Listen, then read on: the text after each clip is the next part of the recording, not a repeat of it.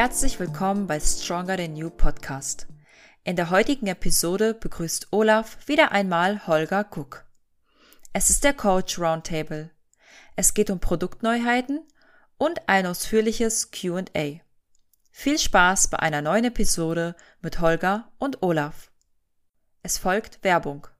Ubiquinol Coenzym Q10 bei Coenzym Q10 handelt es sich um eine körpereigen gebildete Substanz mit vielfältigen Funktionen für den Menschen. In erster Linie ist Q10 in die Energiebereitstellung involviert und findet sich aus diesem Grund auch in etlichen Organen und Geweben wieder. Sehr präsent ist das Coenzym im Herzmuskel.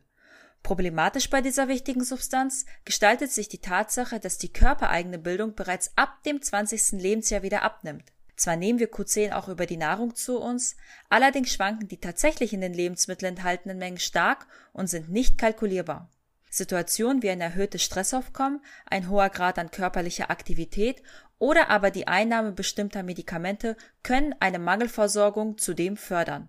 Coenzym Q10 tritt als Antioxidant auf und wer einen guten Q10-Status sein eigen nennt, darf sich damit Vorteile für die Herzgesundheit sowie regulatorische Effekte auf den Blutzucker und in der Entzündungssteuerung erhoffen. Es kann vor frühzeitiger Ermüdung bewahren und die Regeneration bei Sportlern positiv beeinflussen. Zur Unterstützung eines guten Coenzym Q10-Status gibt es bei HBN-Supplements Ubiquinol.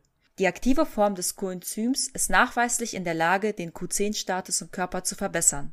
Anwenderinnen und Anwender können so von allen Vorzügen dieser wichtigen Substanz profitieren. Werbung Ende. Ja, herzlich willkommen zurück bei Stronger Than You Podcast. Heute als Gast äh, der liebe Holger Guck. Holger sei gegrüßt am 9. Januar 2023, unsere erste Runde für dieses Jahr. Ja, hallo zusammen. Montagmorgen um halb zehn. Äh, wir machen das nicht mit Knoppers, sondern mit Podcastaufnahme. So schaut's mal was, aus. Mal was ganz was anderes. Nee, freue mich wieder hier zu sein und ähm, wird mit Sicherheit wieder eine schnucklige, informative Runde. Ja. Wir haben diesmal überdurchschnittlich viele Fragen. Wir haben immer viele, aber es sind überdurchschnittlich viele Fragen. Und deshalb beginne ich mal damit. Will mal ganz kurz die Agenda für heute sagen, auch für unsere Hörerinnen und Hörer. Zuerst äh, mal eine ganze Reihe von den Fragen äh, von unseren Hörerinnen und Hörern abarbeiten. Dann ganz, ganz spannend Produkteinführung unseres neuen Produktes U. -Punkt. Ja, da wirst du dann äh, dazu wieder äh, ausführlich äh, sprechen können. Und ähm, wenn da noch ausreichend Zeit ist, sonst verlegen wir das auf den nächsten Roundtable, kommt dann äh, von unserer Seite auch noch ein kleiner Ausblick auf die Wettkampfsaison. Ja. Ja. So, also dann, Holger, ich leg mal los. Leg mal los. Wie immer haben wir dieses doch äh, sehr äh, diffizile Thema, ähm, was aber offensichtlich ganz, ganz viele interessiert. Ähm, Einsatz von unerlaubten Substanzen. Und hier haben wir mal ähm, zwei relativ allgemeine Fragen, die wir in dieser oder jener Form eventuell schon mal beantwortet haben, aber wenn die immer wieder kommen und es nicht um Kreatin geht, ähm, dann bin ich der Meinung, sollte man sie auch immer äh, unter unterschiedlichen Aspekten erneut beantworten. Und die erste ist, wie weit, das soll ich explizit dich fragen, hat mir gestern äh, die Annika eine Sprachnachricht geschickt. Mhm. Wie weit kann man deiner Meinung nach, Holger, natural in einem nicht getesteten Verband kommen? Und sie fragt ganz explizit in der Frauenfigurklasse. Finde ich eine gute Frage. Mhm. Okay. Äh, ja, gut, das ist natürlich definitiv auch eine Frage, die du auch beantworten musst, Olaf, weil äh, du hast ja auch äh, in der Klasse Athletinnen hast Erfahrungen.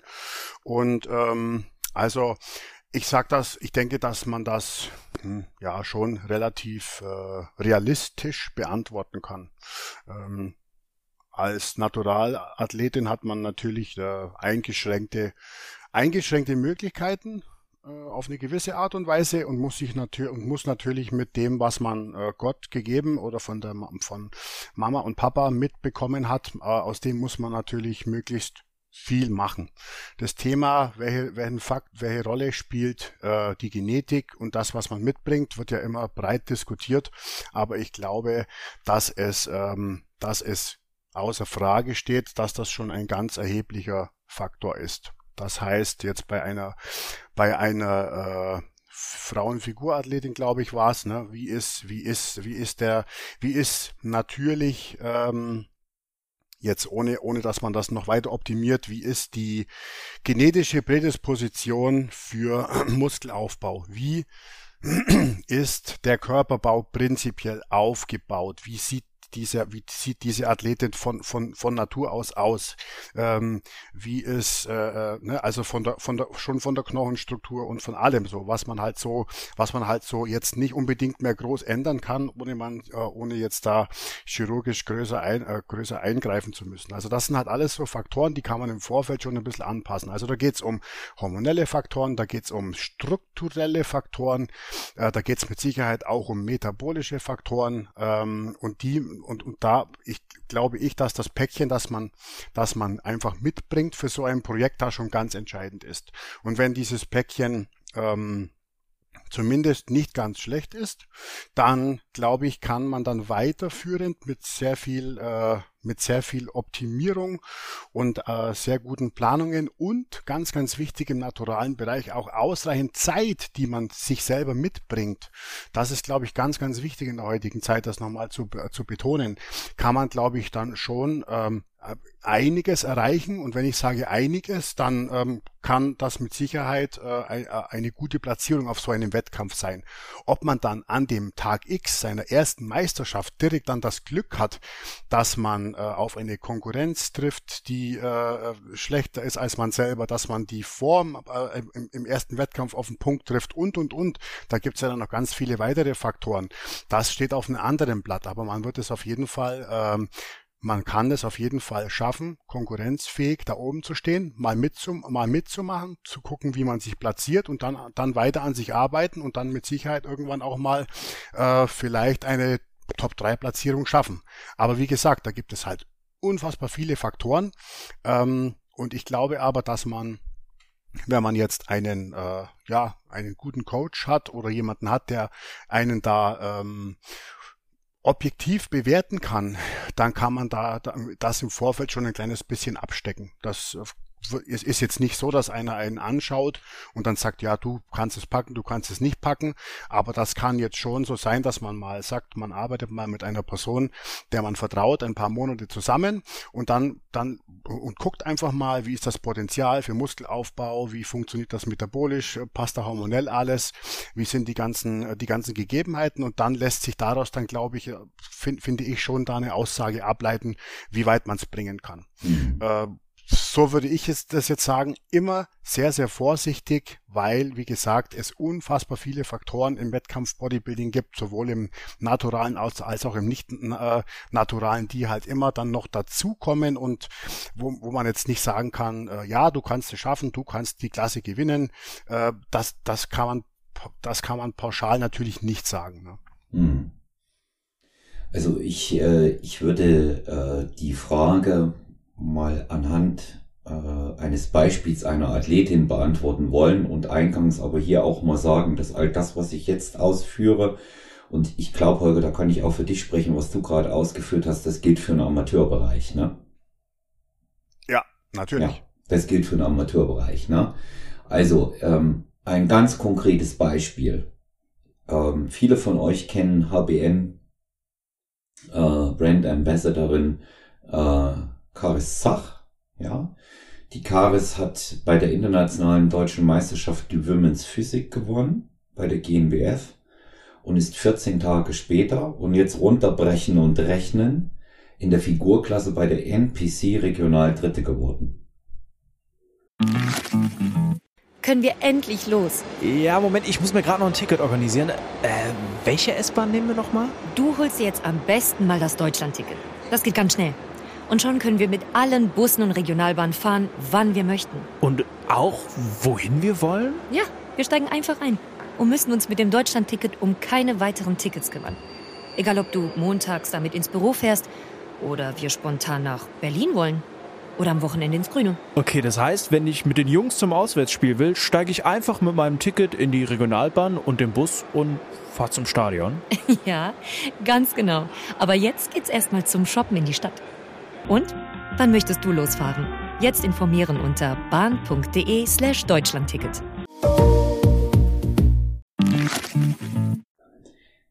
Natural. Und die hat natürlich eine überdurchschnittliche Genetik. Und anhand dessen kann man eben auch ausmachen, dass das exakt so stimmt, wie es der Holger sagt. Eine Top-3-Platzierung ist drin. Vielleicht packt man es auch mal auf den Pro-Qualifier. Und vielleicht unter Umständen, wenn wirklich alles passt, was der Holger eben geschildert hat, hat man sogar die Chance, dass man sich natural qualifiziert und eine Pro-Card schnappt. Ich halte es aber für unwahrscheinlich, ähm, konkurrenzfähig, wirklich im Sinne von konkurrenzfähig, ähm, in der Profiklasse, in der Figurfitness zu sein. Natural unmöglich. Ja. Also wenn ich mir die Frauen dort angucke, auch wie die, wie die, wie die dort äh, gewachsen sind, tolle Athleten, schöne Athleten. Aber da wird man natural nicht sehr weit nach vorne kommen, ähm, wenn man äh, in der Profiklasse beispielsweise bei IFBB oder NPC startet. Ähm, da ist das sehr, sehr schwierig und man muss wirklich die Unterschiede sehen zwischen einem Regionalwettkampf und einem Pro-Qualifier in dem Bereich. Für die Bikini-Klasse, denke ich, kann man sehr weit kommen. Ja, Bikini-Klasse halte ich sogar, und da denke nicht nur ich so, sondern auch Stefan Kienzel oder Manuel Bauer, die sagen sogar, auch in der Bikini-Klasse kann man Profi-Wettkampf gewinnen. Ja, mhm. ja natural. Und ähm, alle anderen Klassen, wenn es jetzt um die unterschiedlichen Verbände geht, wir reden immer Unterschied GNBF und dann in einem anderen Verband gestartet, abhängig von, äh, von der Genetik. Ja, kann man natürlich auch gegebenenfalls sehr weit kommen. Es gibt einige Ausnahmeathleten, wie zum Beispiel Patrick Teutsch, der äh, den Pro Qualifier bei der NPC gewonnen hat, die Dennis James Classic. Ja, und ähm, wir müssen davon ausgehen, dass er natural ist, aber wir haben dann eben auch gesehen, dass er auf seinem ersten Pro-Wettkampf natürlich nicht ganz vorne mit äh, kämpfen konnte, was ja auch vollkommen normal ist, weil einfach da sicherlich selbst in der Classic Physik 10, 15, 20 Kilo Muskulatur fehlen. Ja. Und äh, das, das, sind, das, sind so, das sind so Dinge, wo man dann sagen muss, ja, ich, es reizt natürlich den einen oder anderen auch natural in, äh, in den anderen Verbänden zu starten, aber ich bin der Meinung, bevor man das macht, sollte man vielleicht mal gucken, was man alles in in den Naturalverbänden schaffen kann, weil die haben Wettkämpfe, die haben tolle, die haben großartige Wettkämpfe, wissen wir beide, Holger, ne? Mhm, ja, ja, und ähm, viele vor allen Dingen mittlerweile, ja. Mhm. Die, von den Zahlen her sind die weitaus äh, größer und, und für den Naturalbereich auch stärker besetzt als so mancher IFBB-Wettkampf. Ne? Schaut in eine deutsche Meisterschaft ja. bei der GmbF an die sucht von der Teilnehmerzahl ihresgleichen. Und man muss ja immer das Niveau jetzt nicht vergleichen mit, mit IFBB, sondern mit der, mit dem Verband an sich. Und da ist das, da ist das schon sehr hoch. Ja. Ja. Also ich denke, ich denke, so kann man die Frage auf alle Fälle beantworten und das mal so stehen lassen, oder? Ja, Wie siehst du's? Ja, ja, schon. Also auf jeden Fall. Das Wichtigste bei der Selbsteinschätzung ist es, glaube ich, das nicht anhand von Instagram mit sich selber auszumachen, sondern sich äh, wirklich eine Person zu suchen, die, der man zutraut, dass man von der eine ehrliche, objektive Antwort bekommt, äh, die nicht darauf erpicht ist, sich äh, einen jetzt drei Monate lang zu coachen und dann wird's doch nichts, sondern eine, eine Person, die einfach mal eine, eine objektive Aussage einem, vielleicht einmal trifft. Ich glaube, so kommt man dem, dem Ganzen am nächsten, ähm, äh, wenn man sich, wenn man einfach jetzt mal wissen möchte, was, was ist denn bei mir drin, ne? Mhm. Äh, ist besser. Ne? Guck da nicht, guck da nicht die Instagram-Pages von den erfolgreichsten Athleten der Welt. Das äh, kann, das schlägt vielleicht eher in Demotivation um wie in Motivation. Ja. Ähm, jetzt kommen wir gleich äh, zur nächsten spannenden Frage, die auch wiederum damit zusammenhängt. Heikel, Holger. Aber ich würde sagen, wir lassen uns mal darauf ein, auch weil ich die schon öfter hier im Podcast gehört habe. Dann ballern wir die gleich mal hier zum Jahresanfang raus. Wie natural ist das Natural Bodybuilding in Deutschland? Ja, die ist gut, ne? Die ist gut, ja. ja die ist gut, die Frage. ja. äh, ja, also wir wissen es wir wissen es ja nicht, Olaf. Mhm, wir ja. können, also wir können, wir haben keine, wir haben keine äh, Glaskugel. Wir sind nicht allwissend. Wir können, die, wir scannen die Athleten nicht, die mitmachen. Wir können das nur, äh, wir können das ja alles nur vermuten und können es davon abhängig machen, was wir beide wissen, was äh, tatsächlich äh, für Kontrollen gemacht werden und wie scharf und wie streng das Ganze ist. Und äh, da, daraus, denke ich mal, kann man das einzig und allein sachlich ableiten, oder? Ja. Ja, also. Ich, ich, ja. Äh, ich sehe das auch so. Das, das Thema, das Thema ist ja in, in dem Bereich vor allen Dingen. Solange wie jemand nicht positiv getestet wird, muss einfach die Unschuldsvermutung gelten. Das ist unser Rechtssystem. Und ich finde das eigentlich auch in Ordnung. Ja, ich meine, man kann Zweifel haben, man kann gegebenenfalls Zweifel äußern. Wir nehmen mal den Athleten, über den ich eben gesprochen habe, Patrick Teutsch, keiner wird so viel getestet wie er. Ja. Mhm. Ja. Also. Ja, ja, klar. Ja. ja. ja. Und da muss man einfach dann auch wirklich ganz fair sein und, und, und davon ausgehen und muss auch mal dazu sagen, jetzt wie bei jemanden wie ihm oder vielleicht auch Daniel Kubik, jetzt diese Seriensieger, die will ich mal nehmen, ähm, schaut sie euch mal live an. Die sehen live toll aus, tolle Athleten, richtig schön anzuschauen. Aber wenn man sie dann live sieht, dann ist das alles nicht mehr so brachial wie bei dem einen oder anderen schönen Bild mit wunderbarem Licht und so weiter mhm. von der Bühne. Das ist ja bewusst auf der Bühne für alle so inszeniert. Die, die sehen Weltklasse aus, ja, das sollte es nicht schmälern. Ja. Aber es wirkt einfach nochmal anders. Ich habe speziell bei der Weltmeisterschaft stand der Daniel neben mir, weil wir unmittelbar hintereinander auf die Bühne gegangen sind. Und der blockt natürlich brutal auf, wenn der hochgeht. Mhm. Aber ähm, das, nichtsdestotrotz sieht das alles noch normal aus. Ja, ja, und ähm, ich meine, ähm, der, der Patrick Teutsch, der sicherlich am oberen genetischen Limit mit diesem berühmten FFMMI, da war auch eine Frage hier noch mit dabei, wie aussagekräftig der nun wirklich ist, äh, fährt. Ähm, auch da muss man davon ausgehen. Ja, also aussagekräftig FFMMI, meiner Meinung nach ist es so, ich stecke mir kurz den Daumen in den Mund und sage, na Pi mal Daumen, weißt? Ne? Sagt mhm. auch nicht alles, oder, Holger? Ja, also ist auf jeden Fall eine Bezugsgröße, ähm, ist aber dann halt auch eine Frage, äh, soweit ich das weiß, der Fat Free Mass Index wird ja, wird ja, da musst du ja den, äh, den äh, tatsächlichen Körperfettgehalt der Person wissen, glaube ich, oder wie war das? Ja, genau. Ja, du musst und den Körper, den Körperfettgehalt musst du messen. Genau, ja. also wenn, wenn der, und ja. wie, wie wird denn der gemessen? Also man kann ja faktisch heute nur mit einer Möglichkeit den Körperfettgehalt ganz genau, ganz genau von einem Menschen bestimmen und das ist das Leichenwiegen.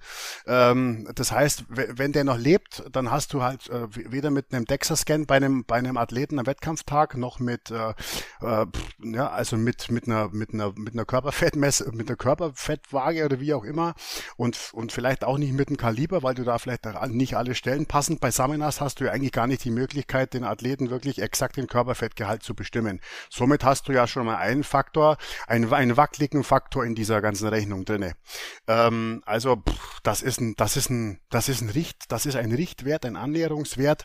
Aber ich habe jetzt auch schon Athleten ähm, erlebt, wo die definitiv natural waren und wo die an dieser an dieser Grenze nach angenommenem Körperfettgehalt rangekommen sind, wo, wo man halt wo man halt sicher war, ja, dass da halt nichts äh, irgendwie im Spiel ist. Also mhm. das ist mit Sicherheit äh, das ist ein das ist wie so oft, wenn irgendwas errechnet wird, ähm, über irgendwelche Formeln, dann sind das nur irgendwelche Annäherungswerte, ähm, aber so richtig äh, allgemeingültig hat, äh, ist das mit Sicherheit nicht. Ne?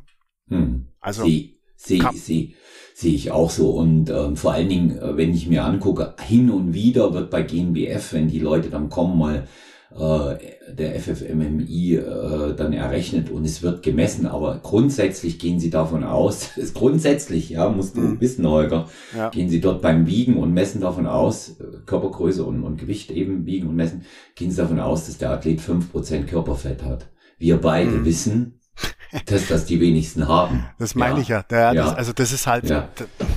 Also, also dürf, dürf, dürfen wir unseren Hörerinnen und Hörern sagen, wie viel ich hatte beim, äh, beim Ja klar, du darfst du das sagen. Ja, da waren es knapp sechs. Ja. Da waren es knapp sechs. Ne? Also fünf ist ja ein Träumchen. Ja, jede, jede, du weißt, gell, Holger, jedes Zehntel, was wir da noch rausholen, da, da, das, das kostet Kraft ohne Ende. Ja, ja, ja. und ähm, das dann das dann noch zu machen. Also meine meine Antwort aufs Natural, auf die Frage, wie natural Natural Bodybuilding in Deutschland ist, ist äh, eben ebenso simpel wie präzise. Ja, solange wie der Athlet nicht positiv getestet wird, ist er natural und deshalb ist es davon auszugehen, dass wir einen relativ sauberen Sport haben. Hin und wieder wird mal einer erwischt, aber eher nicht im Wettkampf, sondern wenn out of season getestet wird oder Leute eben dann die Trainingskontrolle verweigern. Mhm. Ja. ja. Und ansonsten ist wirklich davon auszugehen, man muss auch sich immer überlegen, ähm, wir haben das mal ähm, auch anhand der Daten von der Hall of Shame, die da der Weltverband hat, die sagte ja mit Sicherheit was, ne? Mm, ja, Gibt's ja. ja, und äh, Hall of Shame, kurze Erklärung, also wo positiv getestete Athleten oder die verweigern, dann gelistet werden und gesperrt sind. Äh, gemessen an der Gesamtzahl der Starter äh, ist das weniger als ein Prozent. Mhm. Also er ist ziemlich natural, der Naturalsport mhm. in Deutschland. Ja, ja, also müsste man halt, kann man jetzt wieder, da, kann man jetzt wieder sagen, wäre das höher, wenn mehr getestet werden würde? Äh, also mhm. das ist halt auch wieder so eine Sache, ne? Ja. Also ich glaube prinzipiell ist es, äh, ist es so, ähm, ist so meine Erfahrung, dass, dass es, glaube ich schon, bei vielen Naturalsportlern die sich als natural bezeichnen, inzwischen nicht mehr so einen harten Ehrenkodex gibt, wie es den früher mal gab. Ich betreue ja jetzt seit neuestem wirklich sehr viele ähm, ältere Athleten. Äh, wir sind ja die, wir sind ja, Olaf ist ja auch mit dabei, in der Master Elite mit dabei. Und ähm, da, da, das, da ist halt wirklich das Ganze schon, da hat das Ganze auch schon mit einen, logischerweise einen gesundheitlichen Stellenwert, da ist, da wird das Ganze noch mit Bedacht gemacht, da hält man sich nicht mehr für Superman, da weiß man um seine Gebrechen und um die Risiken und so weiter. Und das ist aber halt etwas, das in den jüngeren Jahren überhaupt nicht im Vordergrund steht. Und, ähm, und das führt halt dazu, dass ähm, ja die Bereitschaft und das ja logischerweise vorhandene Interesse für dieses Thema, was wir ja immer wieder sehen, auch, auch über die ganzen Fragen, die immer wieder kommen, äh, dass das bei den jüngeren Athleten halt schon äh, ja größer ist. Und wenn die dann an den Falschen geraten, der es dann auch nicht so hat, äh, so, so ganz genau nimmt mit dem Ehrenkodex, dann kann das natürlich schon dazu führen, dass man das eine oder andere dann doch vielleicht mal ausprobiert und äh, doch mal reinschummelt und hofft, dass man nicht getestet wird und so weiter. Also ich, äh, ja, ich sehe das, das, also die Frage kann man klar kann man die nicht, kann man die nicht beantworten. Ich glaube, so wie du das sagst, Olaf, mit der Unschuldsvermutung, ich glaube, das muss, muss man einfach so stehen lassen, aber ich glaube, ähm, auch, dass ein gewisser Prozentsatz auch im, Nats, im, im, äh, im deutschen Natural Bodybuilding trotzdem mit irgendwelchen Substanzen hantiert. Das ist aber nur ein Glauben und, ein, und nicht ein Wissen. Ähm, ja, und mehr, glaube ich, kann man dazu gar nicht sagen. Nee. Und ähm, ich möchte mal noch eine Anmerkung machen und, und äh, da, da überlasse ich jetzt ähm, jedem äh, Hörer, jeder Hörerin die Interpretation des Subtextes dazwischen, zwischen den Zeilen. Training und Ernährung haben sich nicht so extrem verändert. Hm. Ja? Ja. Also das, das lasse das lass ich, das lass ich jetzt mal so stehen. So, jetzt kommen wir wieder äh, etwas direkter zu äh, dem Thema äh, Substanzen Doping, aber auch die Frage finde ich interessant und wichtig. Und hier wird gefragt, sollte man regelmäßig ähm, bei der Einnahme von Steroiden seine Herzgesundheit überprüfen lassen. War, ich habe das mal ein bisschen zusammengefasst, das war ein längerer Text, den ich da bekommen habe. Ähm, da schrieb mir ein Hörer ähm, ganz speziell, der auch wohl verwendet hatte, ja, mhm. ähm, dass er eben von diesen äh, ähm, verschiedenen Möglichkeiten auch an Herzerkrankungen ähm, gehört hat. Und ähm, er ist jetzt gesund, deswegen fragt er nicht, aber sollte man das regelmäßig äh, untersuchen lassen, weil wohl auch bei der Verwendung speziell von Testosteron, so schrieb er, diese Probleme auftreten können. Ich habe das auch mal äh, gelesen, habe im Übrigen auch hierüber über diese Frage mit der einen Klientin von mir gesprochen, mit der Dr. Christine Kammler, mit der wir auch für Lifestyle Kitchen schon eine Folge aufgenommen haben, die ist Herzchirurgin. Aber ich überlasse erstmal dir da den Part, Holger. Ja, das, ähm, das kann ich sogar relativ gut, von, gut beantworten, weil ich dazu ähm, im Flugzeug auf der Rückreise von Las Vegas einen richtig guten äh, Artikel gelesen habe mit sehr viel Literatur dazu. Ähm, also das Thema Herzfunktion und Herzgesundheit in Zusammenhang mit ähm, Steroidmissbrauch ist auf jeden Fall ein Thema, ist mit, äh, ist auf jeden Fall die, äh, ja, wie sagt man das? Äh, das Schlimmste, was, was einem passieren kann und ist auf jeden Fall auch nicht abwegig. Ab, jetzt gibt's aber halt ein paar Geschichten, die man da halt äh, wissen muss. Was, was ähm, passieren kann, ist die sogenannte linksventrikuläre Hypertrophie. Das ist ein ungleiches äh, Wachstum der, der, äh, der äh, Dicke der Muskeln in den jeweiligen Herzkammern, darum auch linksventrikulär. Und ähm, das sorgt kann für Herzrhythmusstörungen sorgen uh, und für uh, ja und dann, dann halt einfach das das äh, kardiovaskuläre Risiko, das Herzinfarktrisiko und und so weiter und so fort ähm, tatsächlich maßgeblich ähm, erhöhen. Also das ist alles Fakt. Jetzt ist aber halt die Frage, zum einen, wann tritt das auf und zum anderen ist das reversibel. Reversibel bedeutet, wenn ich wieder aufhöre, geht das wieder zurück. Die Frage eins, wann tritt das auf, wird in der Literatur so beantwortet, dass man sagt, dass man äh, den Faktor ähm, Dosierung hat. Das heißt, je höher ich reingehe mit Steroiden, desto wahrscheinlicher ist, dass das auftritt. Und das, der zweite Faktor Zeit bedeutet, je länger ich verwende, desto höher ist die Wahrscheinlichkeit, dass das bei mir auftritt. Es gibt keine Literatur, wo jetzt äh, schlüssig daraus hervorgehen würde, dass von einem Testosteron-Enantat jetzt ein höheres Risiko ausgeht wie von einem Boldenon oder von einem DK, Durabolin oder sonst irgendwas. Sowas gibt es faktisch nicht. Zumindest habe ich darüber nichts gelesen. Ähm, also gibt es nur diese, äh, wie hoch ist die Dosis und wie lange nehme ich das. Und je höher das ist, desto höher die Wahrscheinlichkeit, dass ich sowas ausbilde.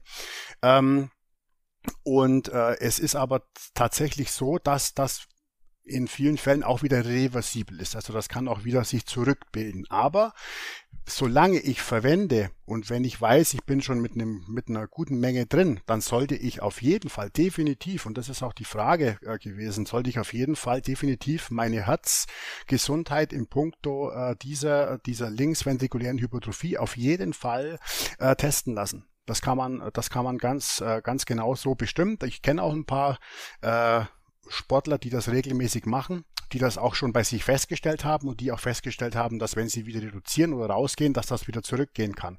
Aber das ist natürlich alles, äh, wie immer bei diesem Thema Steroide, mit einer, einer, mit einer hohen Individualität verbunden. Das heißt, weil es beim einen so ist, muss es nicht beim anderen so sein. Weil es beim einen stark ausgeprägt ist, muss es nicht beim anderen so sein. Also kann man sich da nicht auf irgendwelche Vergleichsdaten oder auf Infos aus Foren oder aus Infos von anderen Athleten verlassen, sondern das muss man immer für sich selber ein, äh, für, für sich selber bestimmen.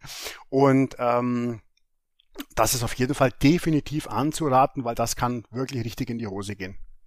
Mhm.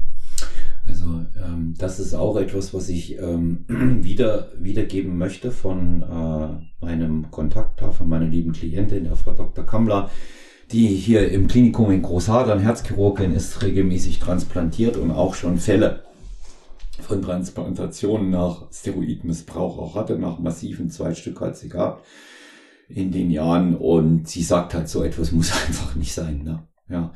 Und mhm. ähm, sie, sie, meint eben auch, natürlich, wer etwas nimmt und lange nimmt, der äh, kann so viel kontrollieren, wie er will. Ne? Wenn er es nicht absetzt, wird dieses Risiko sich immer mehr erhöhen. Ähm, auch sie hat das bestätigt, was du sagst. Es gibt nicht gleichermaßen eine Neigung dazu. Ne? Mhm. Und sie hat einen sehr interessanten Satz dazu gebracht, den ich wörtlich wiedergeben möchte, weil ich ihn mir aufgeschrieben habe. Sie hat gesagt, Olaf, wenn die Muskelkerle, die so etwas nehmen, wenigstens sich hin und wieder mal aufs Fahrrad setzen würden und spazieren gingen, hätten sie das Problem nicht. ja, okay. Ja, okay. also das war auch, auch mal noch ganz klar für die, die die Absicht haben sollten, haltet euch nicht für unbesiegbar, achtet auch mal in der Form, dass ihr Cardio macht auf eure Herzgesundheit. Ja.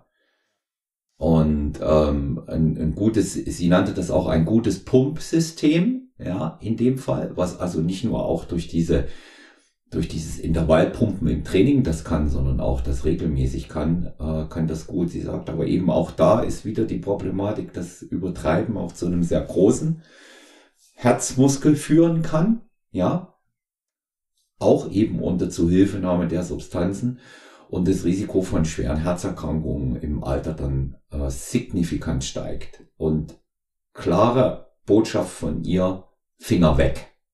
Hm. Ja, und wenn schon, dann untersuchen, aber sie sagt grundsätzlich Finger weg, weil selbst nochmal die Wiederholung von dem eben Gesagten, die Untersuchung wird das nicht vermeiden, ja, nee. wenn ich dann nicht richtig reagiere. Genau, die Untersuchung ja. schafft äh, Klarheit, aber die kann ich ja dann auch ignorieren, ja. wenn mir das andere wichtiger ist. ja. Und dann stehe ich, bin ich da, wo ich vorher war. Ne? aber pa passt, passt auch ganz gut, die Frage passt auch ganz gut zu unserem äh, neuen äh, Supplement natürlich, gell? Ja. Das man halt noch vorstellen, weil da gibt's ja auch einen Link dazu. Ja, da biegen wir jetzt auch gleich rein, Holger. Da biegen wir jetzt gleich ein, weil ähm, die, wir haben noch so viele Fragen für heute. Ja. Aber ähm, die letzte Frage, die will ich an den, ans Ende äh, unserer Aufnahme stellen, weil jetzt haben wir eigentlich wirklich den guten Übergang zu unserem äh, neuen Produkt. Wenn ich kann, werde ich in der Zukunft, wenn wir ähm, neue HBN-Supplements hier vorstellen, einen Tusch einspielen. Oh ja. Und ähm, den denken wir jetzt einfach und ich sag mal ta ta ta ta, ja Holger, what's ja. new? Schieß los. Tusch äh, ja, wir haben äh, ein super neues Produkt. Das ist eigentlich gar nicht neu. Das gibt's bei Body Coaches tatsächlich schon sehr lange. Äh, das haben wir jetzt aber der Wichtigkeit halber in die HBN Supplements Linie rübergeholt. Und das ist Ubiquinol alias Coenzym Q10. Das ist ein, äh, ein systemisches ähm, eine, eine systemische Substanz, die körpereigen gebildet wird, die wir über die Nahrung aufnehmen, die äh, einen, einen essentiellen Stellenwert in der Energiebereitstellung des Körpers hat und überall da ähm, im Körper äh, in Geweben und Organen vorkommt, wo Energie umgesetzt wird. Und das ist äh, fast überall. Ähm, hauptsächlich im Herzmuskel tatsächlich. Und ähm, das nehmen das nehmen Menschen oder davon können Menschen profitieren, die ähm, älter sind, man weiß von Q10, dass die körpereigene Bildung und der äh, insgesamt der Q10-Status im Alter schon ab dem 20. Lebensjahr äh, zurückgeht. Ähm, und darum ist das ein klassisches Best-Age-Supplement. Das nehmen ähm, Menschen, die verstärkt körperliche Belastung, äh, sich selber körperliche Belastung aussetzen, ähm, es gibt eine sehr gute Datenbasis für äh, Sportler in Bezug auf ähm, reduzierte Muskelschäden, in Bezug auf Entzündungssteuerung, in Bezug auf äh, auch das eben genannte schon mit diesem Doping, das, da komme ich gleich nah, nachher nochmal dazu, ähm, tatsächliche Studien, die über Leistungswerte berichten. Ähm, das nehmen aber auch Menschen mit bereits bestehender Herzproblematik, da gibt es auch eine sehr gute Datenbasis dazu. Ähm, weil äh, das ganz einfach die, ja, ich sage jetzt mal, die, die Herzfunktion in der Lage ist aufzupeppen. Man muss ja immer vorsichtig sein, was man sagt. Ähm, aber da gibt es schon tatsächlich eine relativ gute Datenbasis dazu. Das Zeug hat einen äh, blutzuckerregulierenden Effekt. Es gibt eine Meta-Analyse, die sagt, dass äh, sich die, dass sich Q10 auf die Entzündungssteuerung des Menschen auswirken kann. Ähm, weil es Teil der Energiebereitstellung ist, können auch Menschen davon profitieren, die unter chronischer Müdigkeit leiden, wenn sich das auf die, wenn das etwas mit der ATP-Bereitstellung zu tun hat.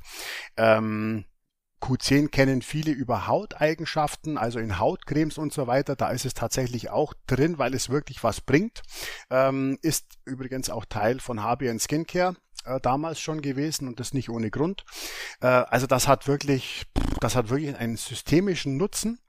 Ähm, Problem bei der ganzen Geschichte ist, wie ich vorhin schon gesagt habe, dass wir das eigentlich auch selber bilden ähm, und dass wir das eigentlich auch über die Nahrung aufnehmen. Aber man darf sich, man darf sich äh, leider darauf nicht unbedingt verlassen. Wie gesagt, die körpereigene Synthese geht ähm, ab dem 20. Lebensjahr zurück.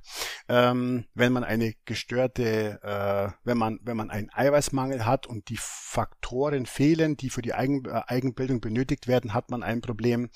Dann hat man in der Resorption, also in der Aufnahme von äh, natürlichem Q10 aus Lebensmitteln, hat man ein Problem, wenn man äh, eine gestörte Fettverdauung hat.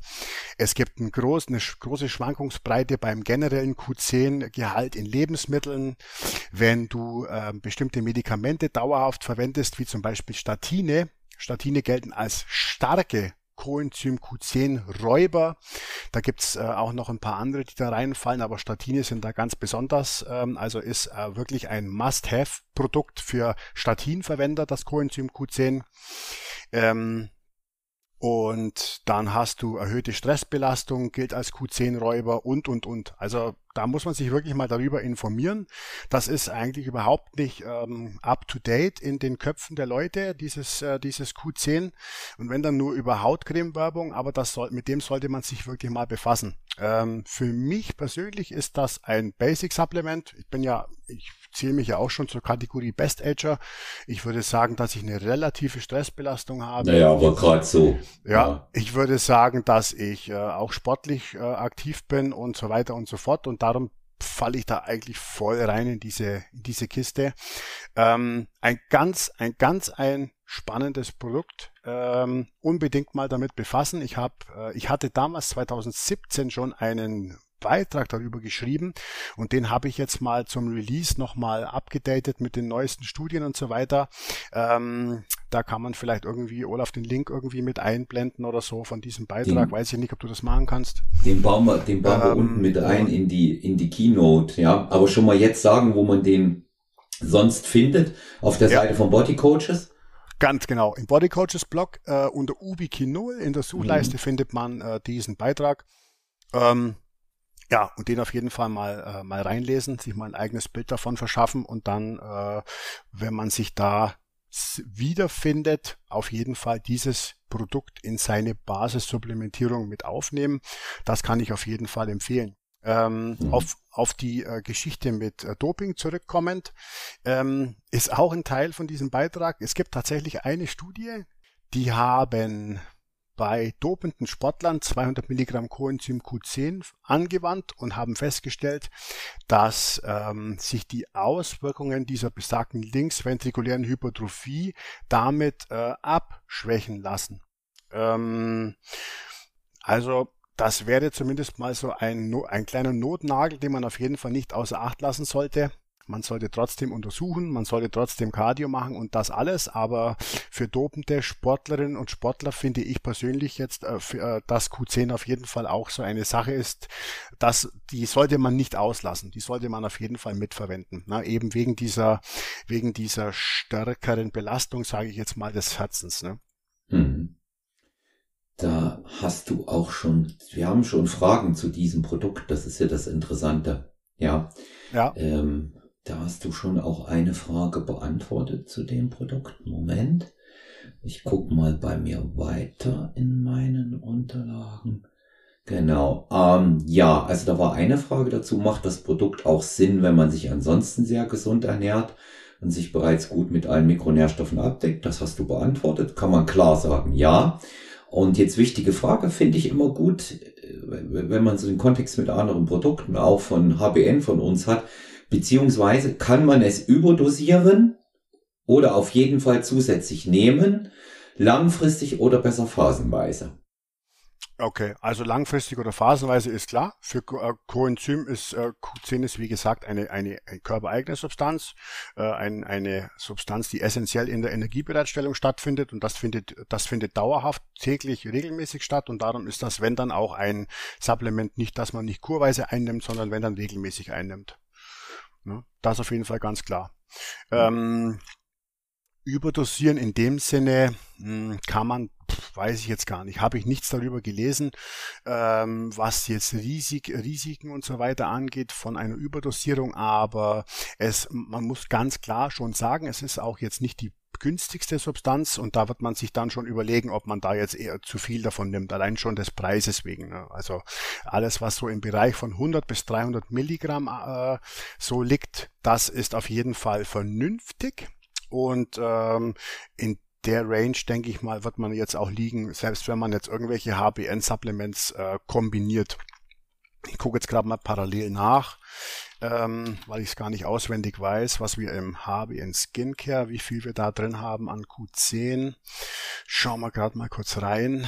Da sind 50 Milligramm enthalten. Ne? Also das ist halt hautspezifisch. Da gibt's äh, gibt's halt äh, Daten, wo es sagt, mit 50 Milligramm kannst du für die Hauteigenschaften schon was verbessern. Aber für Herz, äh, für Herzeffekte und diese ganzen anderen Geschichten wären 50 jetzt zu wenig. Das heißt, da könnte man 200 Milligramm ähm, on top Mono supplementieren, wäre dann bei 250 50 Milligramm und da immerhin äh, immer noch in einer in einer auf jeden Fall funkt, funktionellen Range drinne. Ne? Also das äh, ist immer, ich versuche das tatsächlich immer ein kleines bisschen so abzustimmen, damit das auch in der Kombination mehrerer Produkte immer noch Sinn macht und auf jeden Fall immer noch Sicherheit gegeben ist. Ja. Gut, also da äh, sehe ich auch, äh, dass das ein sinnvolles äh, Supplement ist, äh, ganz hervorragend in die ähm, Reihe auch mit reinpasst. Und jetzt natürlich immer die Frage, was kostet's? Kann man es bestellen bereits? Man kann es bestellen. Ähm, zum Zeitpunkt der Aufnahme, 9.1. ist unser Release-Tag. Um, man kann es ab sofort bestellen und es kostet ähm, normal, regulär 37,90, 90 Kapseln. Ähm, wenn man jetzt mal von 200 Milligramm, das ist so eine Standarddosierung, ausgeht, dann hat man zwei Kapseln pro Tag. Dann haben wir hier 45 Tagesdosierungen und das sind dann ähm, 84 Cent pro Tag, wenn man das jetzt regelmäßig anwenden möchte. Mhm. Ja. Das finde ich äh, absolut, absolut passabel. Ja, passabel. passabel. Ja. Und natürlich für die Leute, die jetzt nicht so, nicht so äh, mit, mit dem Budget sind, ihr, ihr wisst ja inzwischen, dass es immer wieder mal äh, Aktionen gibt, dass es äh, Athleten mit entsprechenden Codes gibt, wo man immer noch ein bisschen was sparen kann, wenn man das äh, auch regelmäßig kaufen möchte. Findet man, glaube ich, bei HBN Supplements immer irgendeinen Weg, irgendwie immer zu sparen. Ähm, und da dann, wenn man das auch noch mit reinrechnet, dann ist es wirklich, äh, wirklich in Ordnung. Ist auch vom Marktpreis her ähm, da muss man aufpassen, Ubiquinol und Ubiquinon, das sind Unterschiede. Das kann man sich dann erlesen im Blogbeitrag, was da der Unterschied ist, muss man aufpassen. Ähm, ist auch vom Marktpreis her absolut wirklich, äh, wirklich sehr, sehr fair kalkuliert. Ja. Gut, dann machen wir mal äh, hier auch weiter äh, bei den HBN-Produkten, weil auch dazu ist eine Frage gekommen. Der Klassiker, Holger, immer neue Geschmacksrichtungen. Ja? Hm. Wird ja immer wieder gefragt. Ja. Diesen, diesmal, diesmal betrifft's äh, Joint Care. Ja. Wird was kommen. Werden wir, werden wir, äh, werden wir was äh, Neues machen. Ich muss jetzt sagen, zu meiner großen Schande gestehen, als Brand Ambassador weiß ich nicht mal, wie viele äh, Geschmacksrichtungen wir bei Joint Care haben, weil ich habe mich festgelegt auf Lemon, ich nehme nichts anderes. Ich mag den Geschmack einfach. Wir haben, glaube ich, noch Whiteberry, gell? Ja, ja, genau. Ja.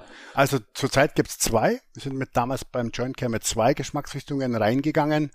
Und äh, die Frage des neuen Aromas, die wurde mir ja schon von deiner Community abgenommen, Olaf. Mhm. Weißt du das mhm. gar nicht? Nee, weiß ich gar nicht. Nee? Nee. Es gibt, es gibt die, die, die Michaela, ähm, und die hat, die, die hat mir ja schon äh, des Öfteren mal so einen kleinen Wink mit dem Zaunfall gegeben, äh, dass es ganz toll wäre, wenn man ähm, Joint Care auch im, äh, im Green Apple im Green Apple Aroma abbilden könnte.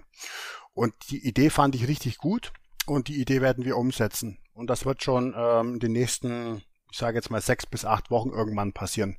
Also wir haben das fest geplant. Es wird ein drittes Aroma beim Care geben. Es wird wahrscheinlich, wenn es wenn es jetzt wenn es einigermaßen äh, gut ist, wird es Green Apple sein. Also wie gesagt, wir müssen es geschmacklich jetzt noch einfach mal noch testen, ob uns das zusagt. Aber ich kann es mir ich kann es mir sehr sehr gut vorstellen. Ähm, und äh, ja, damit kann ich die Frage auf jeden Fall mit einem klaren Ja beantworten. Das wird auf jeden Fall umgesetzt werden. Finde ich gut. Ja, ist wirklich eine Anregung aus der Community ähm, und da kann sich jeder gerne aufgerufen fühlen, äh, mir da zu schreiben oder uns da zu schreiben. Wir sind für sowas wirklich immer offen, weil man hat ja selber auch nicht immer so genau die Ideen und weiß nicht immer, was die Leute so gerne haben wollen und darum sind wir für solche, für solche Einwürfe mehr als dankbar. Die sind uns nicht lästig, sondern die helfen uns weiter.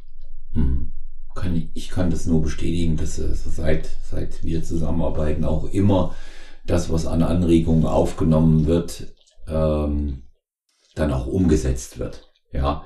Und äh, wenn, wenn das natürlich eine, eine, eine gewisse, äh, ein gewisses Interesse, Grundinteresse hat, so jetzt habe ich eine Wortfindungsstörung gehabt. Ne? Das kann ja, ich nur ja, so. Ja, ich das, weiß, was du meinst. Ja, ja, das kann ich, das kann ich, das kann ich nur so, das kann ich nur so bestätigen. Ja. ja. Also nicht jede Idee kann man logischerweise umsetzen, aber um über jede Idee wird sich zumindest ein Gedanken drüber gemacht mhm. und, und es gibt auf jeden Fall eine Rückmeldung, äh, wie und ob und warum nicht, warum und so weiter und so fort. Also mhm. da sind wir wirklich sehr äh, offen. Ja, wir tauschen uns ja auch in, in der äh, WhatsApp-Gruppe der, ähm, der HBN-Repräsentanten da auch aus regelmäßig. Ja. ja. Und, ähm, und da geht's jetzt wirklich nicht nur danach, was wir wollen, sondern auch, was die jeweilige, jeweilige Community von dem, von demjenigen will. Ne? Und ja. ähm, ich, ich denke, natürlich sind immer, das muss ich jetzt mal so aus meiner Sichtweise sagen, mehr Geschmacksrichtungen immer schön weil dann jeder, jeder was findet. Aber man darf eben auch eines nicht vergessen, dass zu viel Geschmacksrichtung bei dem einen oder anderen Produkt ist auch einfach äh, überdimensioniert teuer machen. Ja. ja, das stimmt. Und ja. man muss halt auch wissen, dass das, das weiß wahrscheinlich so keiner, aber man muss halt schon wirklich wissen, dass man mit, äh, mit jeder exotischen äh, Geschmacksrichtung ähm, halt wirklich nur immer einen Bruchteil des Interesses abbildet und dass nach wie vor äh, Schoko und Vanille ich sage jetzt mal, mindestens 50 oder 60 Prozent von, von, von allen, von allen Bestellungen abdeckt. Äh, und wenn man jetzt 20 Geschmacksrichtungen hat, dann bestellen 50 oder 60 Prozent von diesen ganzen Bestellungen trotzdem Schoko und Vanille, auch wenn man 20 Aromen hat. Also das ist halt, mhm. das ist halt so eine Sache, ne? Ähm, und das muss man halt einfach, äh, das, das weiß so keiner, aber das kann man, das kann man ja auch gerne mal so sagen, dass das einfach ähm, sich durchzieht, egal bei welchem Produkt. Ähm, gibt gibt es halt einfach diese Standardgeschmäcker, die werden den Leuten nicht lästig, die können die immer trinken, die trinken die gerne und das auch über Jahre und äh, alles andere, ja, ist nice to have, ist toll, wenn man ganz, ganz viele hat, aber wird halt dann vielleicht nur einmal bestellt und dann wieder ein anderes Mal, aber auf Schoko und Vanille greifen, greifen die Leute halt am, am aller, aller, allermeisten dann doch wieder zurück. Mhm. Ja. ja ja, ist halt auch einfach, ist halt auch einfach das Gängige, was, was diese, diese Proteingeschichten da auch angeht. Ja, ja genau, genau. Ja. ja. weitere spannende Frage, ähm, weg von den äh, Supplements, aber die war auch noch ganz oben, weil sie so oder in äh, ähnlicher Form bereits auch mehrfach gestellt wurde. Und wir möchten uns doch mal bitte mit Mythen und Nonsens im Zusammenhang äh, mit Training, Ernährung, Bodybuilding auseinandersetzen. Ähm, ja, äh, da gibt's natürlich eine ganze Menge. Ähm, wenn wir die aufzählen äh, wollen würden, da würden wir gar nicht fertig werden. Ich beginne mal exemplarisch hier mit einem Mythos, ähm, der sich nach meiner Auffassung völlig unbegründet noch immer hartnäckig hält ähm, man kann nicht mehr als 30 Gramm Eiweiß mit einmal aufnehmen. Mhm. Ja. Weiß, weiß nicht, wo, wo, wer, wer das mal gesagt hat. Ne? Ja. Ja, das äh, weiß ich auch nicht, aber das ist das, ja, ich glaube, das, ich weiß gar nicht, wie oft ich das schon, äh, ich habe, das habe ich sogar bei YouTube, glaube ich, mal erklärt und wie auch immer, ne, aber das, äh, ja, ähm, was sagst du dazu? Also ich, ich, ich versuche das immer pragmatisch äh, auch, den, ja. den, Leuten zu vermitteln, indem ich sage, äh, äh, wie viel, wie viel, äh, wie viel Gramm Fleisch isst du pro, pro Portion? 200 Gramm oder, oder wie? Und dann guck mal, wie viel hoch dann, wie hoch dann dein Eiweißgehalt ist. Und der ist mit Sicherheit dann bei 200 Gramm über 30 Gramm. Und dann äh, kannst du, kannst du fragen, ob man damit irgendwelche Verdauungsstörungen verbindet, irgendwie was bemerkt, dass mit das Eiweiß nicht verdaut wird, sondern hinten über im Dickdarm über Gase dann ab, abgeht oder ob man da irgendwas merkt oder ob das bekömmlich ist und in dem Moment äh, ja hat sich das dann eigentlich schon zumindest für das Fle für das Fleisch erledigt. Ähm, also ja ke keine Ahnung, also da da würden mir da könnte ich eine Abhandlung über 2000 Zeichen schreiben, warum warum das eigentlich Quatsch ist, so eine Aussage. Ne? Ja, also ich, ich finde, ich halte, ich halte sie auch für Quatsch. Genau dasselbe Beispiel wie du hätte ich auch gebracht. Aufnahme und Verwertung ähm, ist sowieso auch in erster Linie mal von der äh, individuellen Konditionierung abhängig. Und ähm, da würde sich dann für mich die Frage eben noch stellen, wenn man, wenn man das so formuliert, ähm, auf was für eine Eiweißquelle spezifiziere ich das? Ja, mhm. warum sollten es ausgerechnet nur äh, 30 Gramm sein oder nicht 32 oder 34,3? Das ist genauso wie dieser Käse mit dem anabolen Fenster, was wir mal in den 2000ern hatten. Mhm. Ja, ja wobei, wobei, ähm, ja, also eine Sache ist in diesem Zusammenhang schon wichtig. Ähm, Verwertung sehe ich, sehe ich ähm, eigentlich in der Verdauung. Also sehe ich in der Verdauung, sehe ich in der Resorption. Ähm, Wenn es aber dann resorbiert ist, da gibt es dann natürlich schon eine eine, eine Obergrenze beim Thema Sinnhaftigkeit. Weil was wir bei äh, Protein, Schrägstrich äh, Aminosäure natürlich schon haben, ist das Thema Oxidation. Ähm, Oxidation ist bei Protein per se etwas Schlechtes. Ähm, das, das bedeutet im Klartext, du hast schon einen, einen bestimmten Schwellenwert einer Proteinverabreichung, bis zu der man sagt, äh, dass der Proteinstoffwechsel davon positiv beeinflusst wird. Und dann hast du aber schon eine, ähm, ja, eine, eine Grenze, wenn du die überschreitest, dann wird der Rest, das, das kann man nachweisen, da gibt es Studien, dann wird der Rest oxidiert. Das hängt natürlich auch wieder, was du gesagt hast, davon ab, was für ein Protein verwende ich, wie schnell ist, äh, wie schnell oder langsam ist die Verdaulichkeit, ähm, wie stark oder schwach beeinflusst das direkt den Blutaminosäurespiegel und so weiter und so fort. Aber vielleicht begründet sich diese 30 äh, Gramm auch ein bisschen darüber, weil es ja auch ähm, Studien gibt, wo man sagt, ähm, bei jüngeren bei jüngeren Personen ist so 30 Gramm, äh, die, in, die in 30 Gramm enthaltene Menge an essentiellen Aminosäuren so das Optimum, um die Proteinsynthese maximal zu stimulieren. Vielleicht kommt der 30 Gramm Mythos daher. Ähm, also ich will jetzt. Das wäre aber viel zu kompliziert. Das wäre viel zu das, kompliziert, aber da könnte ja. ich mir das jetzt in der Theorie vielleicht zumindest noch herleiten. Ja? Mhm. Also Resorption, Verdauung und so weiter. Ich kann auf jeden Fall mehr als 30 Gramm Protein aufnehmen und das wird auch alles einmal frei verdaut und das wird auch resorbiert. Ähm, mhm. Bedeutet aber jetzt nicht, dass ich Vorteile davon habe, mir jetzt einen 80 Gramm Whey Shake zu machen und den auf einmal zu trinken. Das ist auf jeden Fall definitiv zu viel unter Aspekten der Protein- äh, oder der Aminosäureoxidation, die dann auf jeden Fall vermehrt stattfindet und die für meinen Körper eher eine Belastung ist, als ein Benefit ist. Also das muss man schon sagen. Mhm. Okay. Gut, also das, das ist, äh, denke ich, haben wir auch mal äh, als Mythos äh, jetzt äh, zerbröselt. Holger, komm, hau du mal einen raus, bitte, in Sachen äh, Training, Ernährung. Ein Mythos, der dir einfällt, der sich hartnäckig hält. Oder Nonsens, den gibt's ja auch. Ne? Also ich habe eine ganze Reihe. Ich habe mir das nämlich mal aus meiner äh, Tätigkeit ähm, als Moderator im Bodybuilding-Forum äh, ausgedruckt. Ach so, ja, ja, ja. also mich, du hast mich, mich, mich erwischt du da natürlich jetzt kalt, weil ich bin nicht darauf vorbereitet, aber ich, ich, ich sagte jetzt mal einen, der bei mir ganz gängig äh, äh, ist, der vielleicht jetzt nicht so nicht so äh, ganz allgemein und Mainstream ist, aber ich habe mich ja erst vor kurzem mit äh, dem Thema essentielle Aminosäuren befasst und mit der Frage, ist Histidin essentiell oder nicht? Mhm. Ähm, da gibt es ja diverse ähm, YouTube-Clips und so weiter und so fort, die sich momentan mit ERA-Ergänzungen ähm, befassen und der, und der, der Tatsache, dass alle ERA-Ergänzungen, die kein Histidin enthalten, per se Schrott sind, weil die für die, weil äh, die eine essentielle Aminosäure, nämlich Histidin, nicht enthalten. Histidin äh, hat ja von der WHO einen Status als essentielle Aminosäure bekommen, von anderen Institutionen äh, wiederum nicht. Und da wird breit drüber diskutiert. Und ähm, da besteht momentan schon zumindest bei den Leuten, die sich ein bisschen stärker damit befassen, so eine kleine Diskrepanz.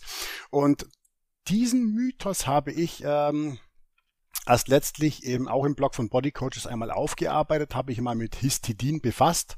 Und ähm, was kann man in zwei Sätzen dazu sagen? Dass dieses Histidin ähm, noch einen unklaren essentiellen Status hat und ähm, selbst wenn sie irgendwann zweifelsfrei als essentiell tituliert wird, dann, äh, dann ist es immer noch so, dass es eine Ausnahmestellung hat, weil Histidin ähm, anders als andere essentielle Aminosäuren im Körper einen gewissen einen gewissen Pool hat, aus dem man, aus dem man sich bedienen kann, wenn man kein Histidin mehr zuführt. Das Ganze findet über Carnosin statt. Ähm, und was, was die Kernaussage ist, dass ähm, man mit einer normalen Proteinaufnahme, die man jetzt neben einem ERA, einer neben einer ERA-Ergänzung verwendet, ähm, dass man da auf jeden Fall ausreichend Histidin zu sich nimmt und das Histidin dann in diesem ERA-Produkt äh, faktisch keinen essentiellen Stellenwert hat, weil dieser Pool ganz einfach ähm, immer wieder nachgefüllt und aufgefüllt wird und der würde auch bei völlig histidinfreier Ernährung über einen Bereich von ungefähr zwei Monaten ausreichen, um das Ganze noch zu überbrücken. Ähm, das, das sagt aber natürlich dieses, äh, dieses YouTube-Video von den, von den halbwissenden Jungs sagt das natürlich nicht. Die posten dann äh, oder machen dann den Screenshot von der WHO mit rein und sagen, hier guckt mal, das ist doch essentiell und das muss doch deswegen in den ERA-Produkten mit drin sein. Und das ist natürlich, das ist natürlich ähm, eine absolute äh, oberflächliche Betrachtung, eine Halbwahrheit und überhaupt nicht ins Detail reingeschaut.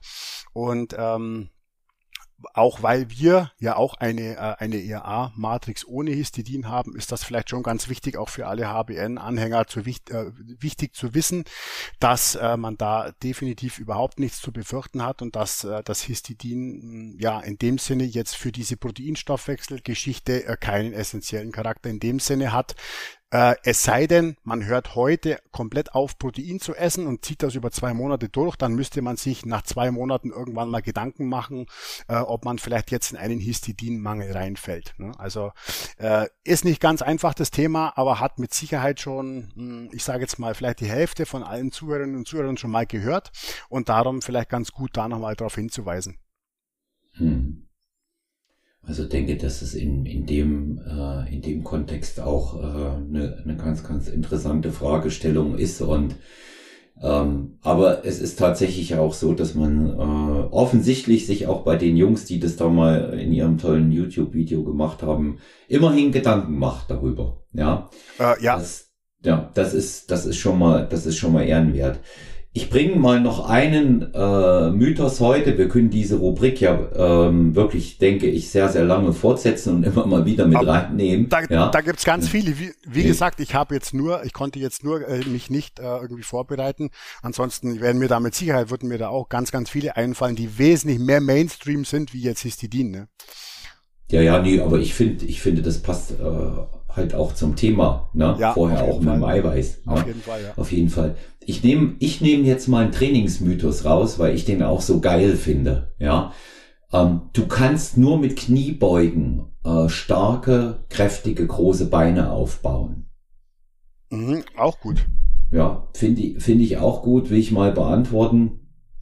Ähm, Kniebeuge, Kniebeugen sind nur ein Weg. Ja, sie sind eine schöne Übung. Ähm, sie, ich würde die Kniebeuge durchaus auch als eine äh, der Mütter aller Fitnessübungen bezeichnen im Freihandeltraining.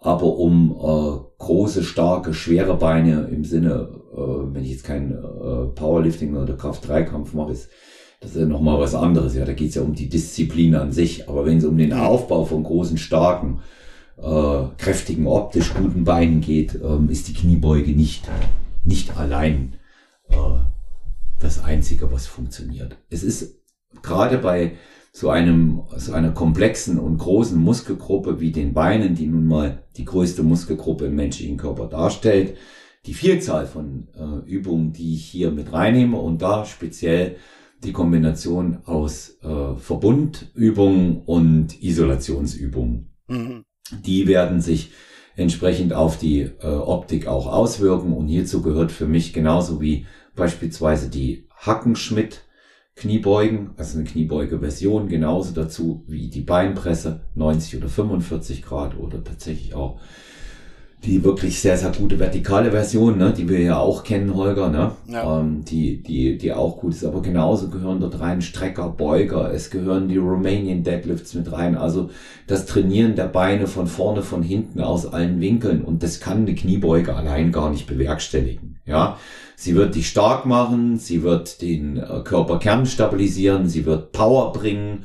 Aber das können die anderen Übungen auch. Und ähm, zum Beispiel gibt es Menschen, für die die Kniebeuge aufgrund ihrer Anatomie oder vielleicht auch akuten Beschwerden und Schmerzvorfällen einfach nicht geeignet ist.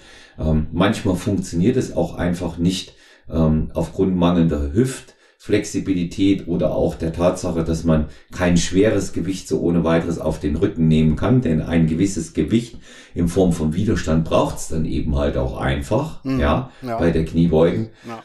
Ähm, und äh, da ist sie eben auch schlicht und ergreifend nicht geeignet. Ich habe mindestens ebenso viele erlebt, die gute Beine aufgebaut haben, äh, mit und ohne Kniebeuge. Und die, die mit Kniebeugen aufgebaut haben, haben das nicht als einziges gemacht.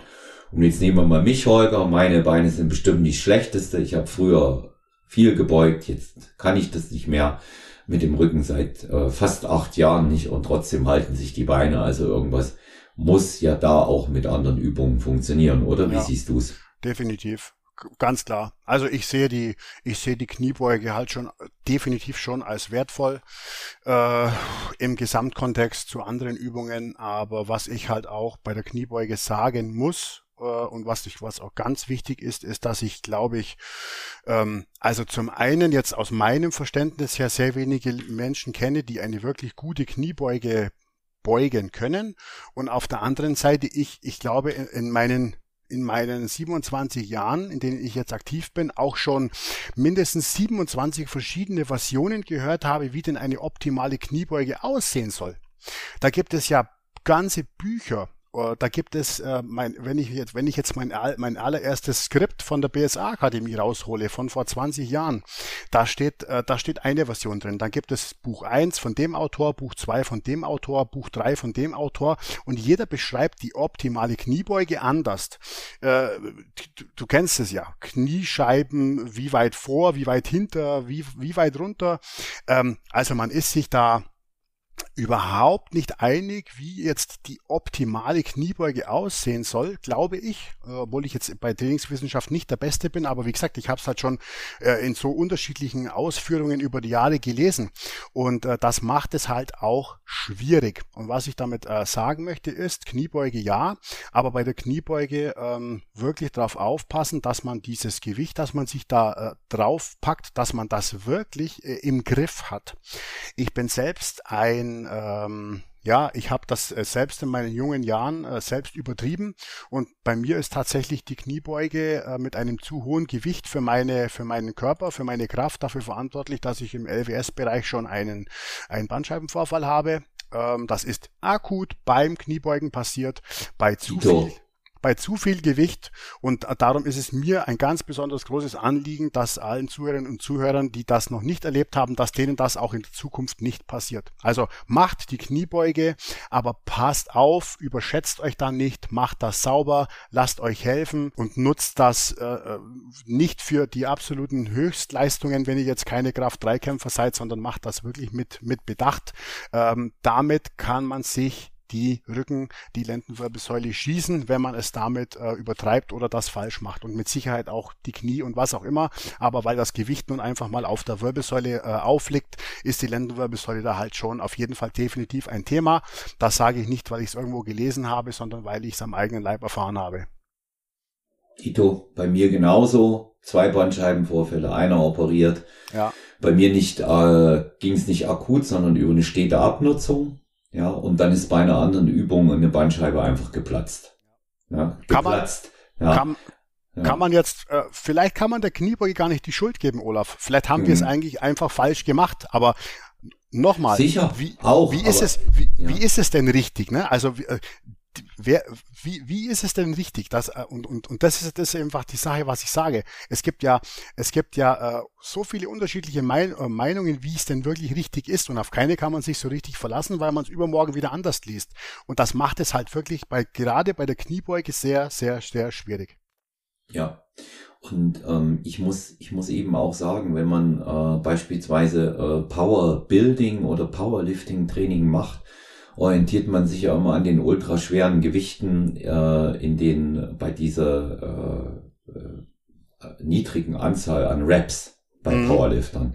Ja. Da muss man auch mal sehen, dass deren Körper dafür ausgebildet sind, die dafür auch ganz anders arbeiten. Die sind auch schwerer, größere Umfänge haben, ja die sind, viele Powerlifter sind natürlich nicht umsonst im Körperkernbereich auch etwas beleibter. Das mhm. hat schon seinen Grund, warum mhm. das so ist. Ja. ja. Und ähm, dann äh, kommt noch hinzu, dass die Assistenzübungen machen, äh, von denen wir nicht mal träumen. Ja? Hm. Und sich auch keiner damit beschäftigt. Und das heißt dann immer nur Kniebeuge und schwere Kniebeuge und richtig ran. Und weil du es gerade gesagt hast, Ausführung zur Kniebeuge mal ein Beispiel, nicht nur vom BSA-Ordner, den ich ja auch kenne, ja, also genauso lange ja. wie du, ja, ähm, ja. aber äh, allein Mark Ripto ähm, widmet der Kniebeuge der richtigen Technik. Da, da redet er noch nicht über das Programming, ja, und ähm, über den Einsatz, ja, nur der richtigen Beugetechnik. 127 Seiten in seinem Buch Starting Strength. Ja. Ja, guck mal. Und so, ja, guck mal. Und so, äh, das ist ja, ja, und das und so und so machen und so machen das und so machen das viele, ja. Ja. Ja, und wenn, wenn man, wenn man mal guckt, ähm, ich empfehle da mal das Buch auch eines häufigeren Gastes von uns, Markus Beuter, sein Buch Powerlifting 2.0, die wichtigsten Trainingssysteme aller Zeiten. Der Markus, der sagt eben auch ganz viel, wenn er auf Wendler und Polo Quinn und ähm, den, ähm, den bulgarischen Gewichthebertrainer eingeht, wo er die, die ähm, die Kniebeuge ein sehr äh, zentrales äh, Thema sind. Ja, aber Giev, jetzt habe ich ihn wieder. Aber Giev, der Erfolgstrainer der Olympioniken aus Bulgarien. Ähm, das darf man, er sagt das auch ganz klar und beschreibt sein Buch, das darf man jetzt nicht auf sich eins zu eins runterbrechen, weil erstens andere Bedingungen, zweitens absolute Top, Top, Top Genetik. Ich erkläre das gleich an einem Beispiel, okay? Ja, ich erkläre es mhm. gleich mal in einem Beispiel, mhm. wie diese Top-Genetik nochmal rausgefiltert wird. Und der Einsatz von anabolen Steroiden. Und deswegen muss man auch viele Dinge aus Trainingsplänen, Trainingssystemen, Gewichte, Übungen, Übungsausführung für sich mal sacken lassen, ja, und auf Natural runterbrechen. Ich mhm. möchte da ein Beispiel bringen. Aber Giev, der erfolgreichste äh, olympische Gewichtheber-Trainer aller Zeiten aus Bulgarien, hat ein bestimmtes System entwickelt, was dann auch äh, später äh, als Metcalf und ähm, bei Wendler Einzug in das Football-Training und Powerlifting-Training äh, gehalten hat. Ähm, auch in Westside Babel wurde es so übernommen. Der hat dieses System ähm, konzipiert, was später als Squat Every Day ähm, in die Bücher reingegangen ist, in die Trainings. Programme. Squat every day, jeden Tag squatten. Was macht der Normale? Der squattet jeden Tag vier, fünf, sechs Sätze. Eigentlich war damit aber was ganz anderes gemeint. Es sollte eine Übungsausführung aus dem gesamten Spektrum der Kniebeugen, des Squattens, an jeden Tag gemacht werden, um den Körper auf sehr schwere Gewichte vorzubereiten, mit maximal zwei Arbeitssätzen. Und auch da galt, das haben nur die besten Leute bei ihm durchgehalten. Und die, die die Besten waren und das nur durchgehalten haben, es ging nur ums Durchhalten. Da ist nicht, sollte nichts kaputt gehen, da sollte nichts zerbrochen sein. Sie hatten noch die Motivation. Die sind erst in den Olympiakader gekommen. Ja, mhm. also bitte diese Dinge, die da so äh, auch immer kolportiert werden, auch von der Höhe der Gewichte, nicht eins zu eins auf sich runterbrechen. Es gibt Leute, die schaffen mit 75, 80 Kilo in der Beuge oder mit 135 in der Beinpresse mehr an Muskelaufbau, als es andere mit 180 irgendwie hingekrüppelt zurechtkriegen. Ja, ja? genau. Ja, ja, absolut, absolut. Ja. Da ist das Kreuzheben wieder eine andere Geschichte. Ne? Das sehe ich dort, das sehe ich dort in einem, in einem anderen Kontext. Also, das ist, das ist so äh, ein, ein Mythos, der sich völlig zu Unrecht hält. Komplexe Trainingspläne widerlegen das eigentlich auch. Ne? Mhm. Hinzu kommt noch was anderes, was wir aber nicht vergessen wollen. Wir kommen noch aus einer Zeit, als die Kniebeuge als die Grundübung für die Beine galt, Holger. Absolut. Ja? Ja, absolut. Ja. So, und dieses einseitige Training hat nämlich auch dafür gesorgt. So, unsere Zeit, Holger, erzähl mir doch bitte mal, wer hat da was erzählt von Mobility, Flexi, wer hat was erzählt von denen vorm Training? Wie weit ist man da gegangen mit Aufwärmsätzen? Mein Aufwärmsatz begann mit 80 Kilo. Ja, ja, ganz genau richtig. Ja. ja, es ist so, es ist wirklich ja. so. Ja, ja und ähm, da ist die Trainingswissenschaft schon deutlich weiter. Also ähm, da auch im Sinne der Gesunderhaltung äh, sag ich äh, den, den Mythos, diesen äh, Nonsens mal ganz, ganz schnell vergessen. Ja. Ja, wir sind jetzt auf der, auf der Zielgeraden schon. Wir werden unseren äh, Ausblick auf die Wettkampfsaison auf den Februar verschieben müssen, Holger. Mhm. Ist ja noch Zeit dann. Ja, ja, da ist auch noch, da ist auch noch Zeit und äh, die Athleten stehen ja jetzt auch gerade mal erst äh, am Diätbeginn. Für den einen oder anderen fühlt sich schon wie eine Ewigkeit an, aber das ist halt so. ja. ja. Das, das, das genau. ist halt so. Ja. Holger, ich sag ganz, ganz herzlichen Dank, ähm, dass du heute wieder Zeit hattest und Rede und Antwort gestanden bist. Und ähm, ich wünsche dir ähm, vor allen Dingen Gesundheit für die nächsten Wochen und viel Erfolg in der Arbeit. Sehr gerne, hat wieder sehr, sehr Spaß gemacht, Olaf, mit dir, wie immer. Ähm, ja, ich äh, denke mal, wir werden wieder Feedback bekommen und freue mich da schon drauf und auch auf unsere nächste Aufnahme dann für den kommenden Monat. Und ich wünsche euch allen alles Gute und bleibt mir gesund. So werden wir das tun. Und denkt bitte daran, wenn euch die Episode gefallen hat, liked uns, abonniert uns, wenn noch nicht geschehen. Äh, gerne auch wieder zu diesem QA, den wir hier durchgehend äh, im Podcast veranstalten.